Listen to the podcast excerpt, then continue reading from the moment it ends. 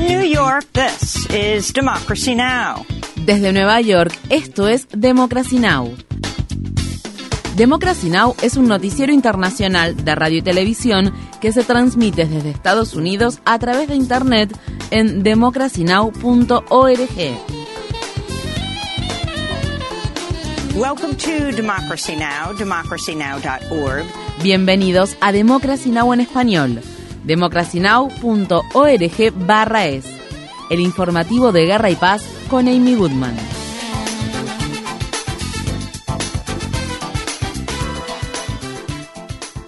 Los grandes terremotos ocurridos la semana pasada en Turquía y Siria ya han dejado casi 42.000 muertes. Se estima que la cifra de fallecimientos continuará aumentando y que es posible que muchas de las muertes no se hayan contabilizado. Este jueves por la mañana, 248 horas después del terremoto, los equipos de rescate sacaron a una adolescente de 17 años de entre los escombros de un edificio derrumbado en la provincia turca de Karamanmaras. En Siria, trabajadores humanitarios afirmaron que las sanciones impuestas por Estados Unidos y otros países occidentales contra el gobierno sirio están obstaculizando las labores de rescate y recuperación de las víctimas. Estas fueron las palabras expresadas por Mohamed Khalil, un trabajador médico en Alepo.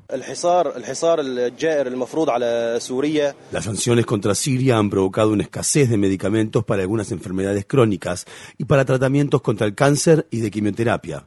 Ante este desastre instamos a Estados Unidos y a los países occidentales a que levanten las sanciones que nos han impuesto. Siria ha tenido que enfrentar durante 13 años un grave desastre humanitario y sigue luchando contra muchas dificultades en la actualidad.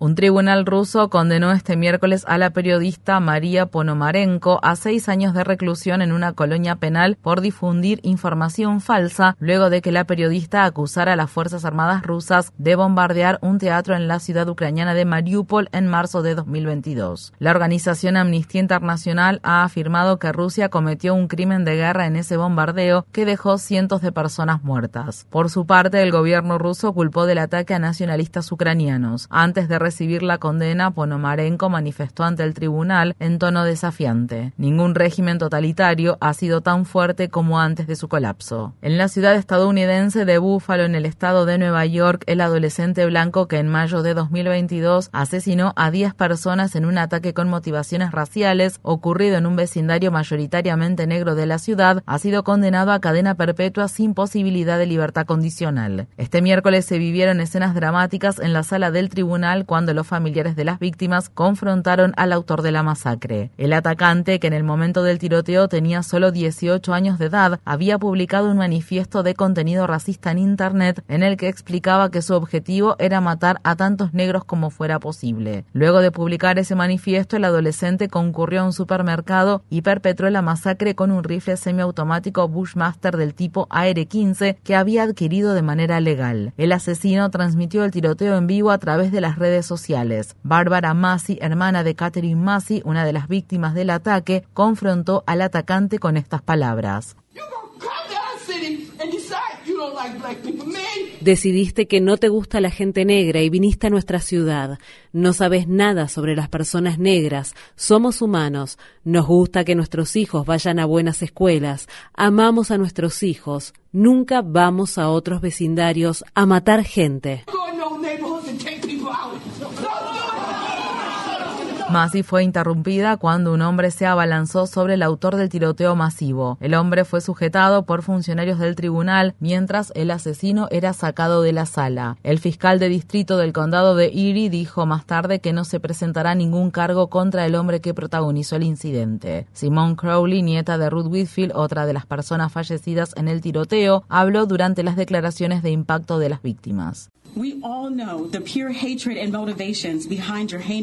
Todos conocemos el odio puro y las motivaciones que usted tuvo para perpetrar este crimen atroz. Y estamos aquí para decirle que falló.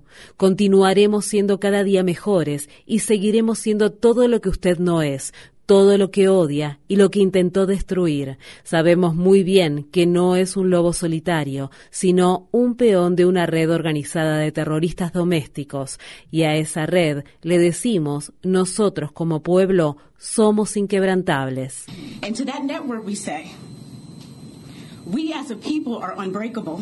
El asesino se disculpó y dijo, no quiero que nadie se sienta inspirado por mí ni por lo que hice. Una persona murió y otras tres resultaron heridas en un tiroteo ocurrido este miércoles en la ciudad estadounidense de El Paso, estado de Texas. El tiroteo tuvo lugar en el centro comercial Cielo Vista, que está situado frente a un gran estacionamiento de la tienda Walmart, donde en 2019 ocurrió una masacre con motivaciones racistas en la que murieron 23 personas. Según informa la organización Gun Violence Archive, ha habido 72 tiroteos masivos en Estados Unidos desde el inicio de 2023, es decir, más de uno por día en promedio. En la ciudad estadounidense de Chicago imputaron este miércoles al padre del autor del tiroteo masivo ocurrido durante un desfile del 4 de julio en Highland Park. El padre del atacante fue imputado por ayudar a su hijo a obtener un permiso de porte de armas de fuego en 2019. Robert Crimo, de 21 años, está acusado de 117 delitos graves por el ataque en el que siete personas murieron y otras 48 resultaron heridas. En Estados Unidos, cientos de estudiantes de la Universidad Estatal de Michigan en la ciudad de East Lansing se congregaron este miércoles frente al Capitolio Estatal y realizaron una sentada silenciosa de protesta para exigir a los legisladores que promulguen nuevas leyes de control de armas de fuego. La protesta se produce luego del tiroteo masivo ocurrido este lunes en el que tres personas murieron y otras cinco resultaron heridas de gravedad. El fiscal especial Jack Smith, quien supervisa las investigaciones penales que se están llevando a cabo sobre Donald Trump en relación con la insurrección del 6 de enero de 2021, solicitó formalmente la comparecencia del ex jefe de gabinete de Trump, Mark Meadows, para que testifique y proporcione documentos sobre los esfuerzos del expresidente para revocar los resultados de las elecciones presidenciales de 2020. Meadows estuvo involucrado en la escandalosa llamada telefónica que Trump realizó al secretario de Estado de Georgia, en la que le instaba a encontrar 11.780 votos, la cantidad exacta de votos que el expresidente necesitaba para derrotar a Joe Biden en ese estado. Según se informa, Meadows también quemó documentos en la chimenea de su oficina en la Casa Blanca durante las últimas semanas del gobierno de Trump. Esto se produce después de que el ex vicepresidente Mike Pence dijera esta semana que invocará la cláusula de discurso o debate de la Constitución de Estados Unidos para negarse a comparecer ante el fiscal especial Jack Smith. Este jueves se publicaron algunos extractos del informe que un gran jurado especial del área de Atlanta elaboró acerca de los intentos de Trump para revocar los resultados de las elecciones presidenciales de 2020. Esto se produce después de que un juez del condado de Fulton ordenara que dichos extractos se hicieran públicos. La fiscal de distrito, Fanny Willis, está considerando presentar cargos penales contra Trump y sus aliados. Los miembros del gran jurado escucharon las declaraciones de 75 testigos, incluidas las del abogado de Trump,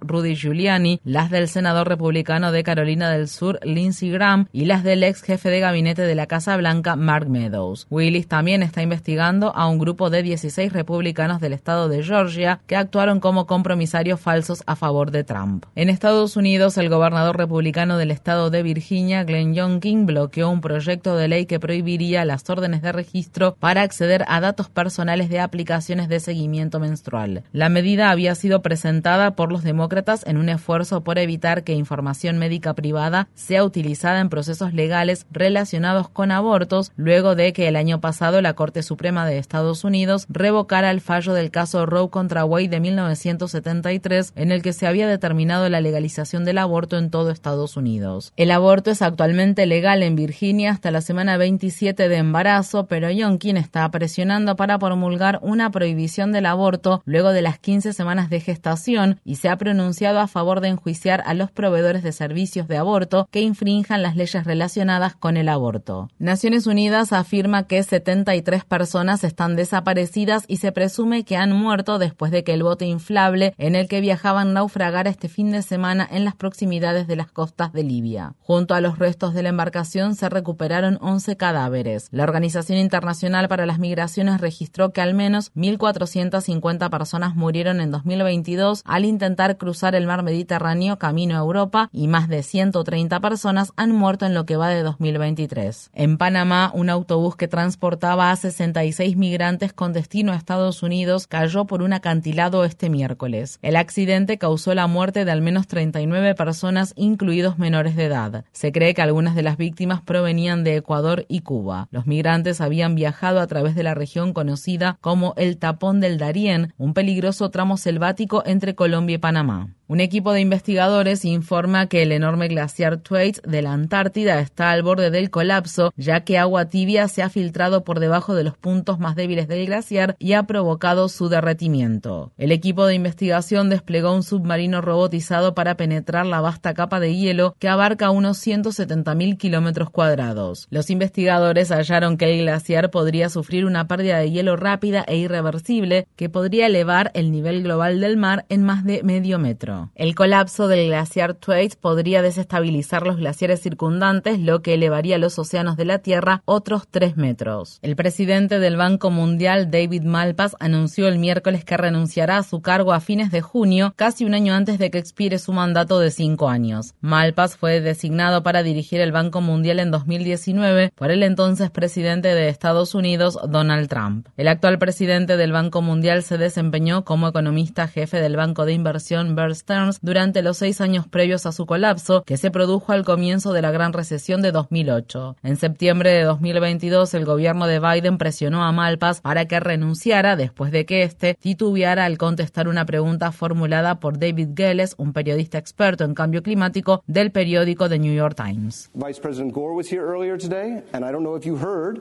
but he el vicepresidente Gore estuvo aquí hoy y dijo, no sé si lo escuchó, que usted es un negacionista del cambio climático. ¿Podría aclarar esto? ¿Acepta el consenso científico de que la quema de combustibles fósiles está provocando un aumento peligroso de la temperatura global?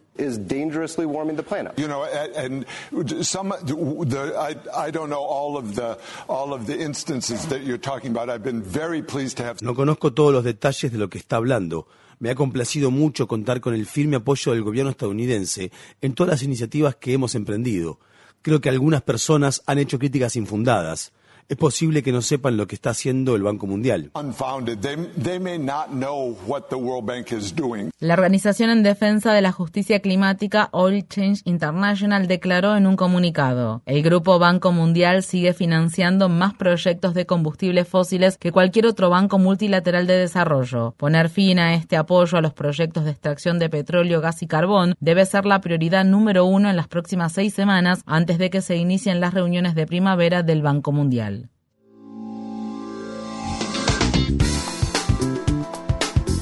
Infórmate bien. Visita nuestra página web democracynow.org/es.